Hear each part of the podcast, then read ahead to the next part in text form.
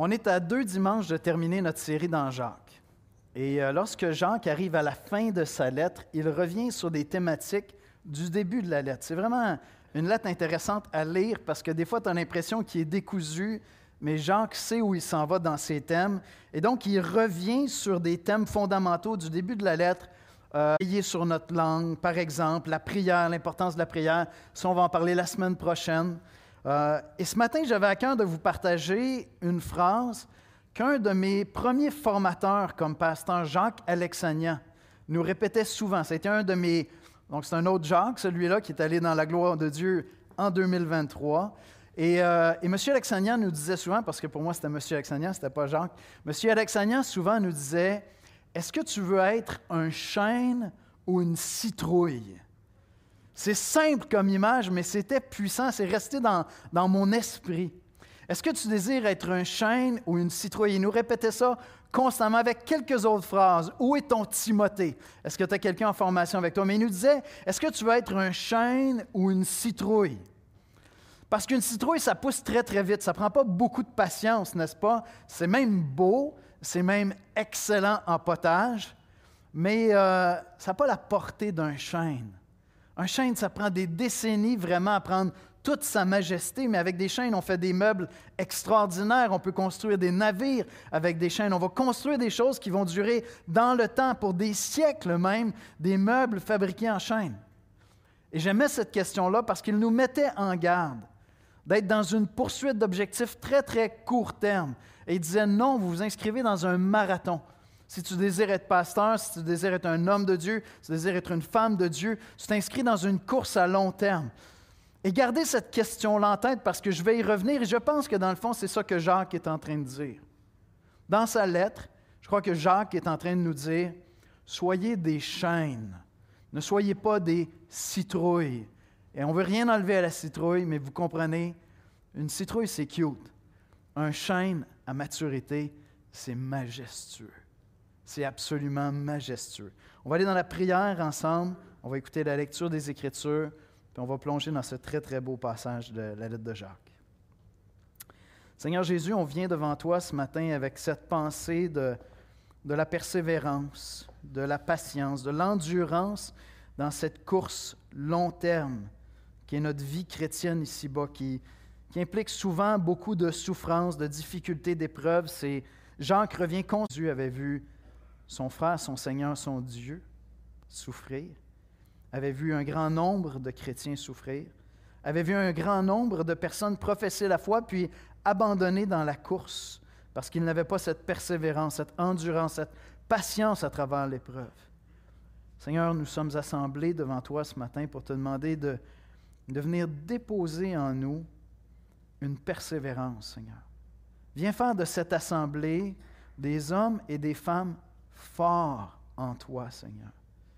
Que nous ayons 15 ans, 10 ans ou 70 ans, fais de nous, Seigneur, des chaînes pour ta gloire. C'est en Jésus-Christ qu'on te prie. Amen.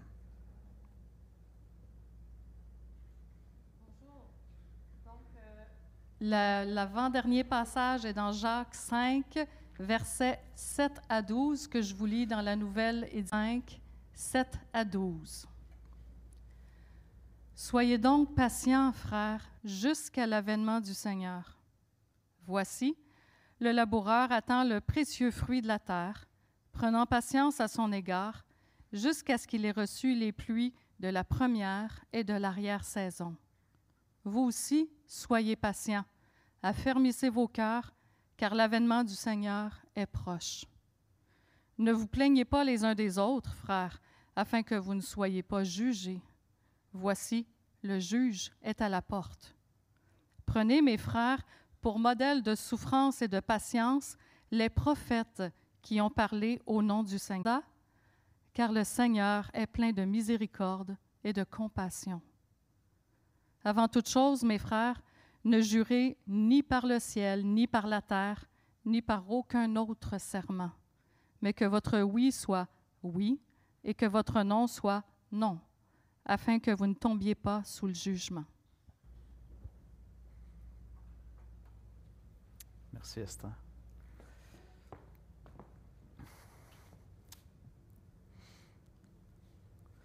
Je crois qu'une des choses qui serait intéressante de faire pour tous les parents qui ont des jeunes enfants, puis peut-être que vous l'avez déjà fait, vous savez, euh, des fois, ce qu'on veut faire avec les enfants lorsqu'on veut leur enseigner les responsabilités, on leur achète un poisson rouge. Mais c'est comme, comme une condamnation à mort donner un poisson rouge à un enfant. Ils sont tous morts, nos poissons, on s'entend? Euh, fait je me dis, une plante, c'est peut-être un peu moins, euh, un peu moins cruel. Euh, mais c'est aussi parce qu'une plante enseigne les saisons. Une plante enseigne la patience. J'ai lu il y a des années, en fait, je ne retrouvais pas le titre du, du, roman, mais un roman de John Grisham, qui n'était pas un roman policier ou quoi que ce soit, ou d'enquête, de, mais qui parlait vraiment de cette patience que ça prend pour celui qui, euh, qui a une culture de coton dans le sud des États-Unis. Et je n'étais jamais entré en, contact avec cette réalité-là. À quel point, honnêtement, j'ai terminé le roman avec un respect profond pour les gens qui travaillent la terre. Il y, a, tellement de travail à investir, ça demande tellement de patience, ça demande de comprendre les saisons, de vivre avec ce rythme-là, et toujours dans l'expectative que tout est pour le mieux. Euh, et donc, je pense que ce serait une bonne idée d'acheter à tous les jeunes enfants une plante et de lui confier une plante. La beauté, c'est que si elle meurt, tu peux en acheter un autre. Euh, mais en même temps, c'est assez dur à tuer une plante. Je sais qu'il y en a qui sont doués là-dedans. C'est comme un don spirituel que vous avez reçu. Vous savez comment tuer des plantes. Vous approchez, puis elles meurent, hein, c'est ça? Mais Jésus pouvait le faire avec un figuier. Peut-être que c'est un don spirituel. Mais, mais on pourrait enseigner à nos enfants la patience. L'image qui me venait à l'esprit quand j'étais en train de penser à tout ça, je me disais, ce qu'on aime faire, en fait, c'est, c'est faire du popcorn avec les enfants. Parce que tu mets du popcorn dans le four micro-ondes ou encore mieux dans une casserole, puis ça va très, très, très, très vite. Tu as des résultats très rapides. Mais à part les faire crier puis faire un bon, euh, un bon accompagnement pour un film, on ne leur a rien enseigné. Avec une plante, on leur enseigne beaucoup de choses. On leur enseigne beaucoup de choses. Et je me suis toujours assuré d'avoir quelques plantes qui essaient de me survivre autour de moi. Là, j'ai des orchidées qui commencent à fleurir. C'est de toute beauté. Voyez-vous, ce qu'on va voir ensemble ce matin, c'est que la maturité donne la perspective de la passion. Mon premier point, j'aime cette expression-là. Affermissez vos cœurs. On veut avoir des cœurs forts, des cœurs puissants, des cœurs résilients, des cœurs qui sont capables de travailler, des cœurs qui ont été affermis. Puis Jacques dit, affermissez vos cœurs. Au verset 8, soyez patients car l'avènement du Seigneur est proche. Puis euh, Jacques dit, donc, frères, et il y a un lien avec ce qu'on vient de voir la semaine dernière. La semaine dernière, on a parlé des riches qui ne comprennent pas à quoi servent leurs richesses, qui pensent que leurs richesses servent simplement à se prémunir contre l'avenir, à profiter de la vie ici-bas, mais on a vu au contraire. Le riche, selon Dieu, c'est celui qui exerce la, la, justice à sa famille, oui, qui profite de la vie, mais qui comprend qu'il est riche pour ceux qui ne le sont pas et donc qui veut aider les gens autour de lui, qui prend ses privilèges et qui comprend que ce sont des dons de Dieu qui lui sont confiés comme un bon intendant, pour les faire profiter non seulement pour lui-même.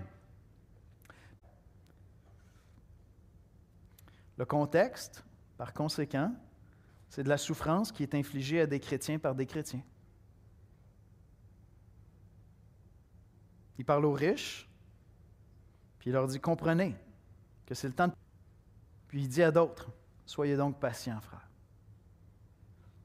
Certains d'entre vous, vous vivez des situations injustes, souffrantes, difficiles, pas à cause des non-chrétiens, à cause de chrétiens. Dans votre maison, dans votre église, dans votre travail, ou de vieilles offenses qui perdurent, qui sont là dans votre cœur, qui quittent l'Église alors qu'ils croient profondément en Jésus-Christ. Avec des gens oublient ça les chrétiens sont trop poches. Jacques semblait comprendre cette réalité-là. Soyez donc patients, frères, au verset 7, jusqu'à l'avènement du Seigneur. Voici le laboureur attend le précieux fruit de la terre, prenant patience à son égard jusqu'à ce qu'il ait reçu les pluies de la première et de l'arrière-saison. J'aime ça comment Pierre le fort conscience envers Dieu quand on souffre injustement. Puis Pierre va développer en disant souffrir quand c'est juste, tu sais, Tu n'as pas été brillant, tu as fait des stupidités, il y a des conséquences, il n'y a aucune gloire à souffrir de ça. Mais souffrir quand c'est injuste, par motif de conscience, parce que tu dis, moi, je vis pour... Donc Jacques revient ici à la fin de sa lettre, comme je le disais tout à l'heure, à des thèmes du début de sa lettre. Je vous rappelle juste dans Jacques 1, les versets 2 à 4, Mes frères, regardez comme un sujet de joie complète les diverses épreuves auxquelles vous pouvez être exposés, sachant que l'épreuve de votre foi produit la patience. On revient, on revient au même thème du début et accomplit sans faillir en rien. Jacques nous dit qu'une des vertus les plus importantes pour un chrétien mature, c'est la patience et l'endurance. Deux des vertus les plus importantes. La patience et l'endurance. Soyez donc patients. C'est tellement bien tourné. Mais Jacques dit, le Seigneur est proche. Prenez votre mal en patience. Embrassez, qu'il faut accueillir. Parce que tu ne produiras rien de bon si tu essaies simplement de la fuir. Donc c'est légitime de fuir la souffrance. Et dans bien des cas, c'est la chose à faire. Tu t'en vas dans un accident de voiture, fuis la souffrance, sois sage. La sagesse t'aide à éviter plein de souffrances dans la vie. Mais il y a des souffrances, Jacques nous dit qu'il faut embrasser avec patience. Il faut les accueillir, il faut les accepter, ces souffrances-là. Puis Jacques parle d'endurance aussi. Regardez le verset 11. Voici, nous disons, bienheureux ceux qui ont souffert patiemment. Ce n'est pas le même mot grec que j'ai ici que patience, même si en français, dans cette traduction-là, c'est rendu par patiemment. J'aime la sommeur. La sommeur dit Oui, nous disons bienheureux ceux qui ont tenu bon. Et l'idée ici, c'est l'endurance, qui est différente de la patience. C'est vrai, on voit des gens qui passent à travers des épreuves et il y a de la souffrance qui est impliquée, puis on les voit garder un bel esprit, une belle attitude. Ils sont bénis de Dieu. Ils ont une grâce particulière. Hein? On va les regarder et on va dire ils sont inspirants. Vous connaissez des chrétiens qui toute leur vie ont souffert. Je connais des chrétiens avec la souffrance. Et lorsque ces gens-là ont un sourire sur le visage, c'est quoi le sentiment qu'on a? Ils ont une grâce. Ils ont une grâce de Dieu. Et c'est quoi la différence entre la patience et l'endurance? Je vais le résumer comme ceci. La patience, c'est la maîtrise de soi qui me permet de ne pas réagir, mais d'agir intelligemment. C'est juste cette retenue qui fait que je me maîtrise puis je ne vais pas réagir dans une circonstance. Non, je vais prendre le temps de chercher la sagesse pour agir intelligemment. Je ne suis pas en réaction, je suis en train d'agir. Je suis patient. L'endurance, c'est différent, puis dans le grec, c'est ça les nuances qu'on voit aussi. L'endurance, c'est la capacité de souffrir patiemment parce que je connais le but que je poursuis. L'image qui vient, évidemment, c'est le sport, l'entraînement, n'importe quelle compétence que vous essayez de développer. Ça demande pas seulement de la patience, non, ça demande de l'endurance. Parce qu'il faut s'investir. J'avais partagé que je m'étais acheté une guitare. Je fais une confession ce matin. Ça fait au moins deux mois que je n'ai pas passé 15 minutes sur ma guitare.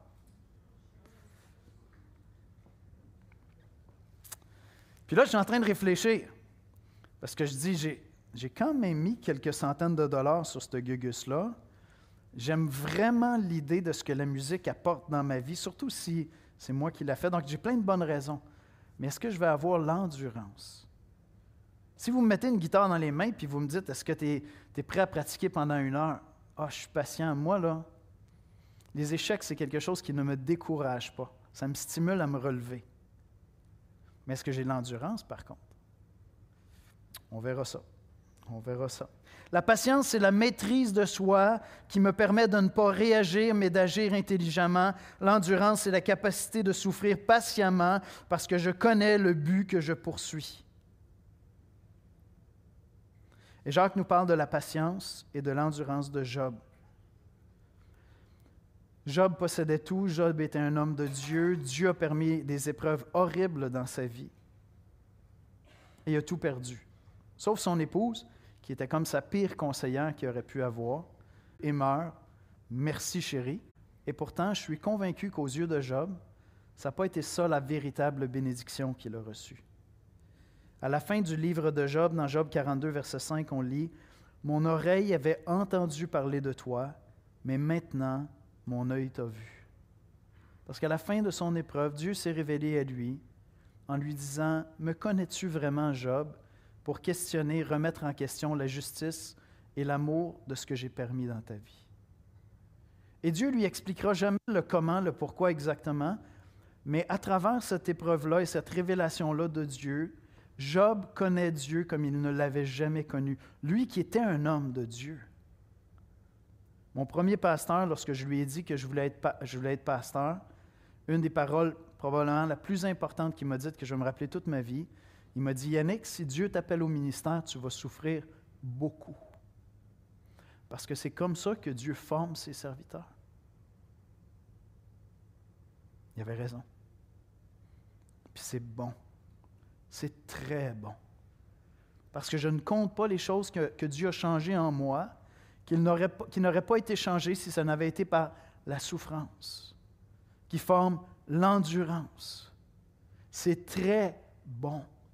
Même si, je veux dire, vous me demandez, Yannick, t'es maso, t'aimerais ça, t'embrasserais toutes ces souffrances-là volontairement. Jamais de la vie. S'il est possible que cette coupe s'éloigne de moi, j'en veux pas de la souffrance. Je déteste souffrir.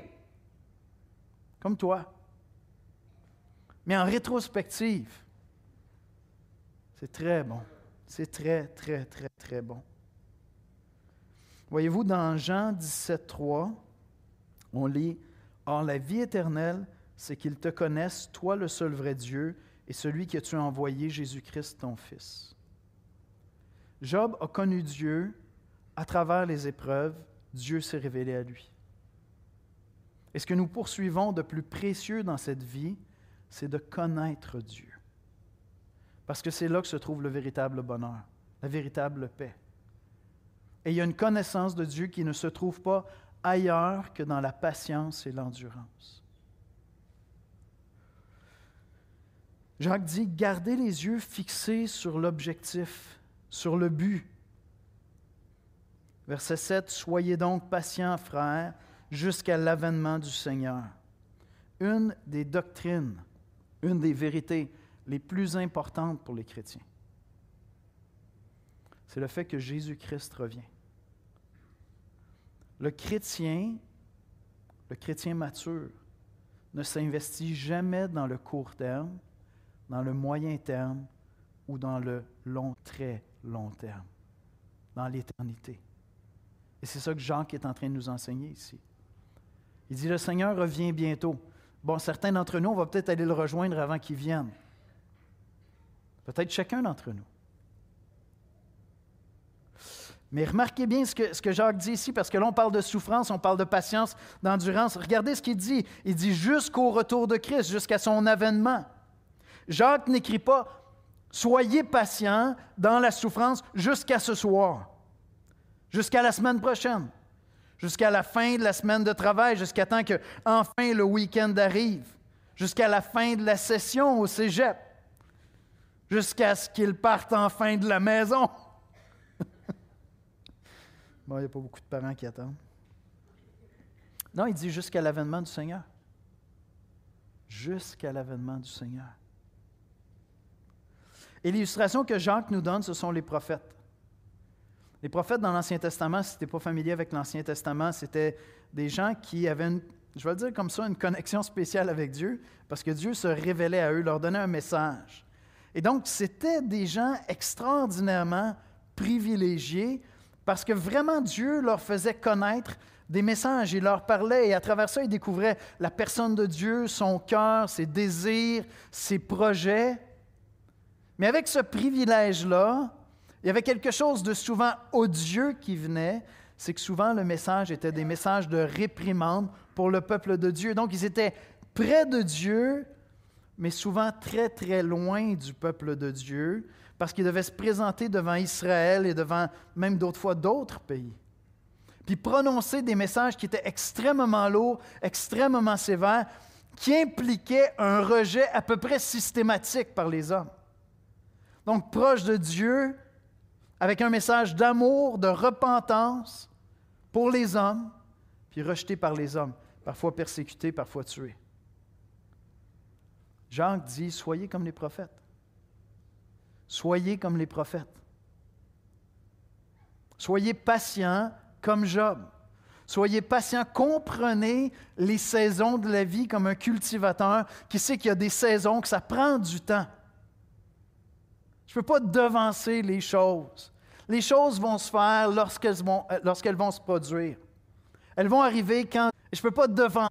Je peux par contre être patient à travers ça, être endurant. Écoutez, c'est, c'est contre-intuitif pour notre époque contemporaine occidentale. En même temps, il y a 4-5 ans, on dirait que tout ce qu'on aspirait, c'est au résultat immédiat. En Occident, c'était vite, vite, vite, vite, vite. Puis, les questions sur les changements climatiques sont venues. Puis, la COVID est venue. Puis, l'inflation est venue. Puis, les guerres sont venues. Puis là, on dirait qu'on commence à comprendre que c'est difficile. Ça prend du temps d'opérer des changements profonds. On dirait qu'il va falloir prendre notre mal en patience. Quoi que ce soit que tu sois appelé à construire, tu veux t'acheter une maison, et mon ami, prends ton mal en patience. Et donc, on ne souhaite pas ces, ces saisons-là. On n'aimerait pas vivre dans cette période-là. On aimerait être dans une plus grande prospérité. Mais en même temps, j'ai le profond sentiment que c'est bon. C'est bon pour faire pousser des chênes, pas des citrouilles. C'est bon pour les chrétiens d'être là, parce que les chrétiens matures n'investissent pas dans le court terme. Ils n'investissent pas dans le moyen terme. Ils n'investissent pas dans le long terme. Ils investissent dans le très, très long terme, dans l'éternité. Dans l'éternité. Évidemment, c'est troublant euh, que Jacques nous dise son retour est proche, son retour est imminent.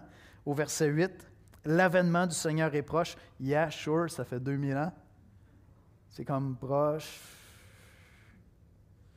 Tu as le temps flexible? Pas du tout. Dieu n'a aucune flexibilité avec le temps. Hein. Il est le temps. Dieu pense, Dieu décide, Dieu décrète. Tous ces décrets s'accomplissent parfaitement on ne réglera pas la question de votre liberté de prendre des décisions là-dedans. Je ne pas là ce matin. Mes Écritures sont super claires. Ce que Dieu veut s'accomplit, ce que Dieu dit se fait. Tous les décrets de Dieu s'accomplissent en leur temps parfaitement. Dieu n'a jamais été en retard à aucun rendez-vous.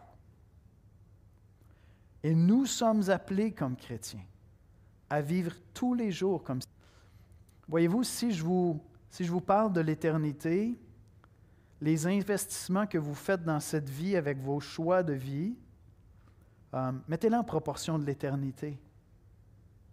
C'est presque, non mesurable. Je veux dire, ceux qui vont vivre le plus vieux ici, là, on a, on a quelques doyens qui vieillissent bien ici, là, des, des chaînes, des beaux chaînes pas être méchant, mais les probabilités que vous rendiez à 100 ans sont quand même assez faibles. Maintenant, mettez ça en perspective de l'éternité. Et c'est minuscule. C'est rien du tout. Effectivement, le Seigneur revient très bientôt. 2000 ans? 2000 ans. Pierre nous dit non, non, non, non, vous ne comprenez pas. C'est que Dieu aussi est patient. Dieu est patient et il veut qu'aucun ne se perde que tout le monde entende le message de l'Évangile.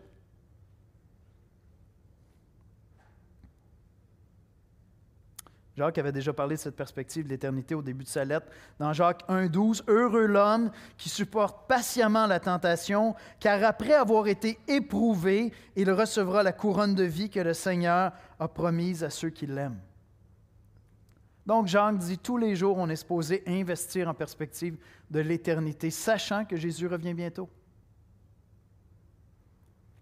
Et en fait, vous pouvez trouver plein de prédicateurs qui vont vous, annoncer une espèce d'évangile de la prospérité, du ici, maintenant. Vas-y, investis dans le royaume de Dieu, ça va être payant, c'est la saison pour donner. Vous avez déjà entendu ça? Une saison pour investir, c'est le temps de donner. Vous allez voir, le Seigneur va remplir vos comptes de banque. C'est tellement à l'encontre de tout le message des Écritures, c'est profondément pathétique. L'évangile de la prospérité est, profondément pathétique. Dans un sens, oui, je vais être prospère si je crois en Jésus dans l'éternité. Parce que dans cette vie, ça se peut que je sois prospère en persécution, en souffrance. Ah, ça se peut que mon âme prospère à travers les persécutions, la souffrance. J'ai découvert euh, découvert l'automne dernier euh, une, mission canadienne qui se consacre à une seule chose, c'est venir au secours des chrétiens persécutés dans le monde. Ils travaillent parfois avec le FBI, avec toutes sortes d'agences, pour sortir des gens dont ils savent que leur vie est immédiatement, de manière imminente, menacée, puis les sortir de là très rapidement. C'est leur lot. Et c'est le lot de millions de chrétiens dans le monde. Il n'y a aucune religion sur la terre qui est persécutée comme les chrétiens. Ce n'est pas moi qui dis ça, ce n'est pas des chrétiens qui disent ça. Ce sont des chiffres reconnus officiellement. Donc l'évangile de la prospérité, c'est cute si le pasteur veut que tu mettes de l'argent dans ses poches. Mais ça n'a rien de biblique. Ça n'a rien de biblique du tout. Puis Jacques va aller un petit peu plus loin, il va parler même du fait qu'on va paraître devant notre juge. Il dit au verset 9, Ne vous plaignez pas les uns des autres, frères, afin que vous ne soyez pas jugés. Voici le juge est à la porte. Parce que les chrétiens aussi vont paraître devant Dieu. Et les Écritures sont claires. Si tu as placé ta foi en Jésus-Christ, tu es sauvé par la foi, tu es sauvé par la grâce. Mais ton œuvre va être jugée. Ton œuvre va être évaluée.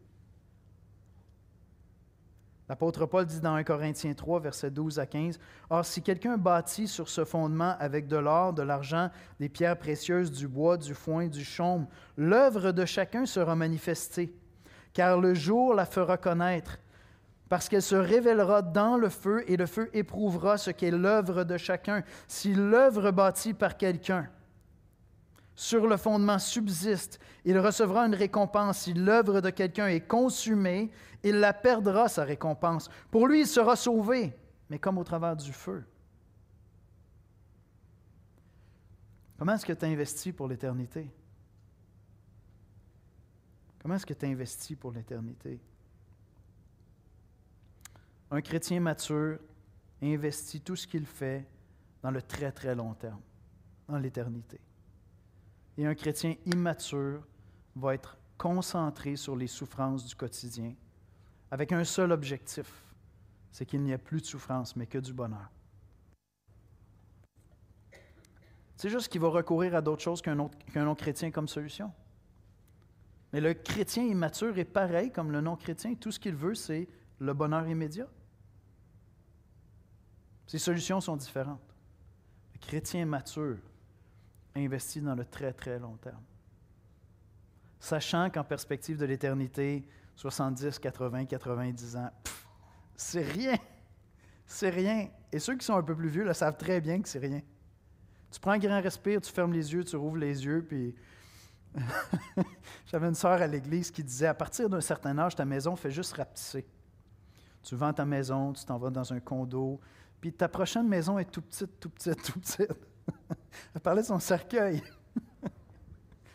ça passerait très vite en perspective de l'éternité. Puis elle disait ça en souriant. Elle était tellement édifiante.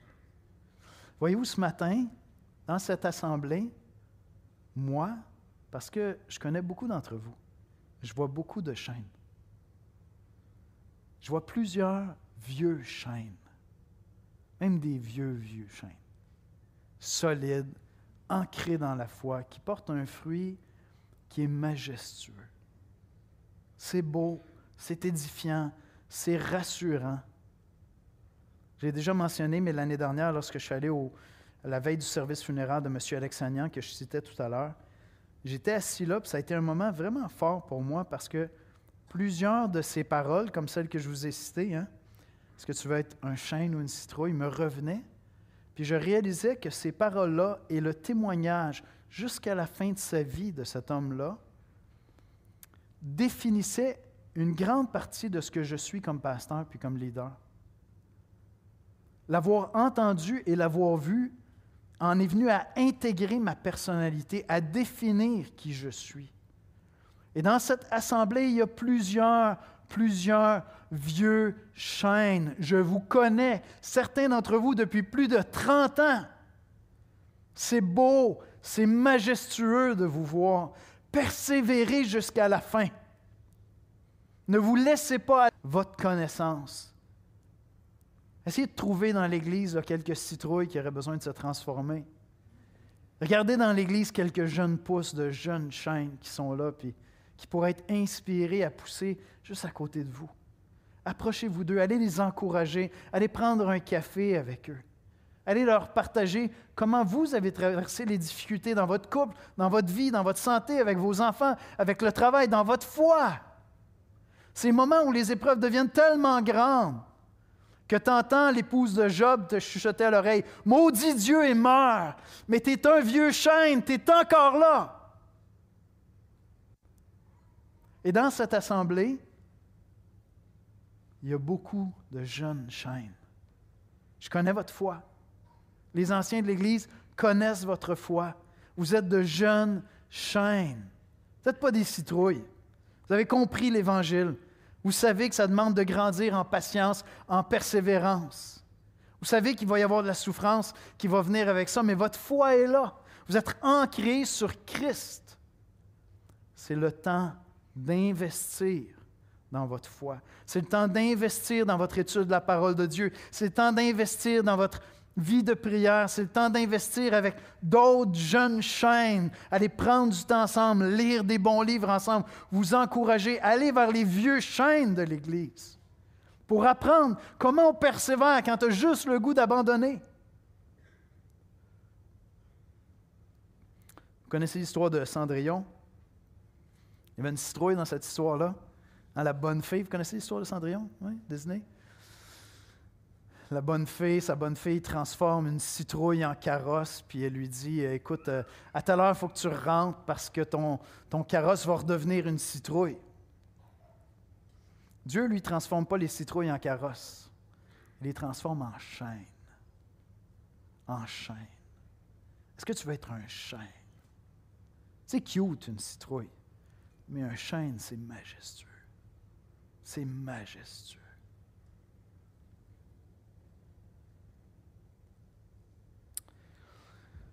Et l'un des tests de la patience, et c'est mon dernier point ce matin, l'un des tests de la patience, c'est la langue. Voici, il est quand même assez explicite. Ne vous plaignez pas les uns des autres, frères, afin que vous ne soyez pas jugés. Voici le juge est à la porte. Voyez-vous, apprendre à être patient implique que je me concentre sur l'œuvre que Dieu est en train de faire en moi plutôt que celle que je voudrais qu'il fasse en toi. Parce que si je mets tous mes efforts à être patient à travers mon épreuve, mais que je le fais, comme on dit au Québec, en chialant, en me plaignant des gens autour de moi, de ceux qui me font souffrir, Jacques est en train de dire, ton œuvre va être jugée comme invalide. Imaginez un instant le cultivateur qui, qui dit, non, mais j'ai compris comment ça fonctionne, cette affaire-là. Tu laboures, tu sèmes, tu patientes mais qui passe toute la saison à se plaindre de la lenteur des semences à sortir. Il est frustré, il est irrité, il n'en revient pas comme c'est long. Il vit dans l'anxiété perpétuelle, il critique constamment. Je veux dire, l'image vient de perdre tout son sens. Tu n'as rien compris aux saisons, mon ami. Et donc, Jacques est en train de dire, oui, il y a des gens qui te font souffrir. Il vient de le dire, il parle des riches qui sont injustes. Oui, il y a des chrétiens qui vont te faire souffrir. Et Jacques n'est pas en train de dire ne faites rien. Peut-être que tu pries, peut-être que tu confondes, peut-être que tu vas avec un frère vers cette personne-là. Il y a plein de choses que tu peux faire, mais te plaindre, c'est une autre chose. Chialer, c'est une autre chose. Parce qu'en faisant ça, tu es en train de crier à ton âme et à Dieu et à ceux qui t'entendent que tu ne comprends rien à la patience et à l'endurance. Tu le sais lorsque tu regardes quelqu'un qui s'entraîne dans un sport d'endurance il a compris que la souffrance vient avec. Il réinterprète toutes ses expériences en disant Je connais le but, je connais l'objectif, je sais où est-ce que je m'en vais. Et tu le sais lorsque tu vois quelqu'un qui n'a pas appris ça, et dès qu'il y a de la souffrance, mes amis, c'est insupportable, va t'entraîner ailleurs, s'il te plaît. Parce qu'il n'a pas compris que c'est ça l'idée. donc, avec ta langue, est-ce que tu te plains des souffrances? Puis, encore, encore une fois, il y a plein de nuances dans la Bible. Je veux dire, il y a des psaumes de, lamentation. Je peux aller me lamenter devant Dieu puis dire Seigneur, fais partir cette souffrance-là. Seigneur, libère-moi de ça. J'ai le droit de faire ça. Je peux aller voir un frère, une soeur, dire Prie avec moi, c'est insupportable. J'ai de la difficulté. J'ai de la difficulté à garder la bonne attitude. Mon cœur devient amer. L'amertume est en train de remplir mon âme. Je me plains de cette personne-là. Jacques dit Va pas là. Tu es en train de détruire ton œuvre. Tu t'efforces à te confier en Dieu, mais tu le fais en te plaignant des autres. Tu es en train toi-même d'abattre le chêne que tu essaies de faire pousser. Puis Jacques termine cette section-là en revenant, je dirais indirectement, sur quelque chose qui est abordé au début de la lettre. Puis je termine avec ceci. Avant toute chose, mes frères, au verset 12, ne, jurez, ni par le ciel, ni par la terre, ni par aucun autre serment, mais que votre oui soit oui et que votre non soit non, afin que vous ne tombiez pas sous le jugement. Jacques nous dit qu'un chrétien mature, c'est quelqu'un qui n'est pas irréfléchi et inconstant dans ses voies. Il m'arrive des fois d'appeler euh, des amis proches de moi parce que ma tête déraisonne. Mon épouse subit ça à tout moment. Si, j'ai juste envie de me plaindre, tu sais. Puis elle sait, puis là, je vais vers elle, je vais vers un ami proche, puis je, fais juste m'écouter, s'il te plaît, ça sera pas beau, là. Ça sera pas beau, mais on va résoudre ça à la fin, tu sais. Et, euh, et à la fin, effectivement, je me confie en Dieu. Je m'en remets à Dieu. Je termine cette conversation-là en disant, je veux faire confiance à Dieu. Mais Jacques dit maintenant, sois conséquent, aie confiance à Dieu, recommence pas demain matin. Que ton oui soit oui, que ton non soit non. Et si tu t'engages à marcher dans la foi, et si tu t'engages à investir dans ta foi, et si tu t'engages à aimer les frères, et si tu t'engages à être patient avec les gens autour de toi, que ton oui soit oui, que ta parole vaille quelque chose. Au tout début de sa lettre, dans Jacques 1, versets 5 à 7, on lit, Si quelqu'un d'entre vous manque de sagesse, qu'il la demande à Dieu, qui donne à tous simplement et sans reproche, et elle lui sera donnée, mais qu'il la demande avec foi et sans douter, car celui qui doute est semblable au flot de la mer, agité par le vent et poussé d'un côté et l'autre, qu'un tel homme... Je commence mon année, puis je dis, Seigneur, je vais prendre du temps avec toi dans la parole cette année. Et la grâce de Dieu est disponible tous les jours parce que je manque à ma parole. Mais une fois que je réalise que j'ai manqué à ma parole, je me repens et je persévère, je poursuis. Mais une plante. Et tout le monde ici devrait se poser la question, est-ce que tu veux être un chêne ou une citrouille? Est-ce que tu es un chêne ou une citrouille? Est-ce que tu attends de la vie chrétienne? Est-ce que tu attends de la vie, peut-être que tu n'es pas chrétien, tu attends de la vie des soulagements immédiats et à court terme? T'es chrétien, t'attends de la vie chrétienne un boosté pour la semaine, à, vous faire un pep talk, puis let's go, tout le monde, on est hype cette semaine. C'est pas ça que je vise, c'est l'éternité que je vise, les amis. C'est pas ça que Jacques vise. Jacques vise l'éternité. Un chrétien mature n'investit pas dans le court, le moyen, le long terme, mais dans le très, très long terme. J'aimerais ça que vous preniez le temps, cette semaine, une feuille, un papier, Quelque chose qui venait d'un chêne, peut-être. Et prenez le temps d'écrire dessus est-ce que tu veux être une citrouille ou un chêne? Si tu veux être un chêne, engage-toi devant Dieu à apprendre la patience et l'endurance. Et comprends que la patience va te demander d'arrêter de réagir constamment. Parce que les gens autour de toi te font souffrir, puis c'est dur, puis ça fait mal. Non, la patience va te commander d'avoir la maîtrise de soi pour prendre le temps d'aller chercher la face de Dieu, d'aller dans la prière, d'aller prendre une marche, un grand respire, puis dire comment est-ce que je dois agir ici, plutôt que réagir? Puis développer l'endurance, qui veut dire que j'embrasse la valeur de certaines souffrances, parce que je connais l'objectif. L'objectif est clair devant moi. Je veux me présenter devant Christ sans avoir à rougir. Donc, je suis parfait. Aucun ici va être sauvé par ses œuvres. On n'est sauvé que par la grâce en Jésus-Christ. Amen. On n'est sauvé que par la grâce en Jésus-Christ. Mais je ne veux pas avoir à rougir de l'œuvre que j'ai bâtie sur ce fondement merveilleux qui est Jésus-Christ. Je vais inviter les musiciens à venir me rejoindre.